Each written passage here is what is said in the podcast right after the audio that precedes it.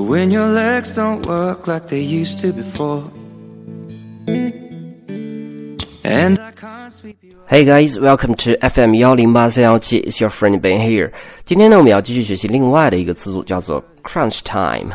我们先看这两个单独的词啊，crunch，c r u n c h，它是一个动词，是吱嘎吱嘎的咀嚼的声音或者咬，是这样的意思。那 crunch time 是什么意思呢？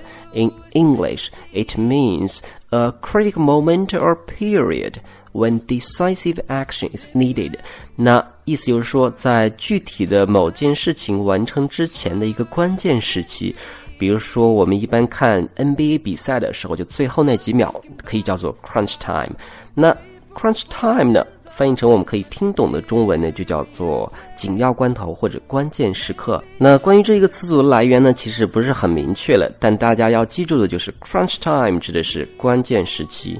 All right，那我们来看三个例子，怎么去用这样的一个词组。比如说，这项工作呢都已经到了关键时期，所以我要这个连夜去。赶这项工作，好几天没有睡了，那么我们就可以讲，I'm not getting enough sleep these days. It's crunch time at work. I'm not getting enough sleep these days. It's crunch time at work.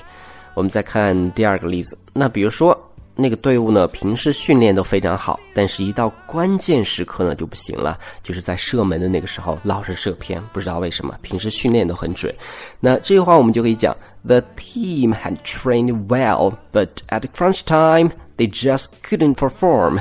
The team had trained well, but at crunch time, they just couldn't perform. OK，我们再看最后一个例子，比如说，呃，快到关键的时刻了，我要尽快的完成这项报告。那我们就可以讲，It's getting pretty close to crunch time. Better finish that report soon. It's getting pretty close to crunch time. Better finish that report soon.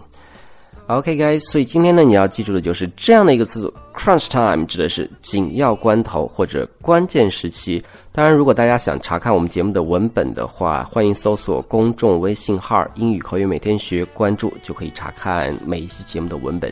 So that's all for today, guys. See you next time. I'm thinking about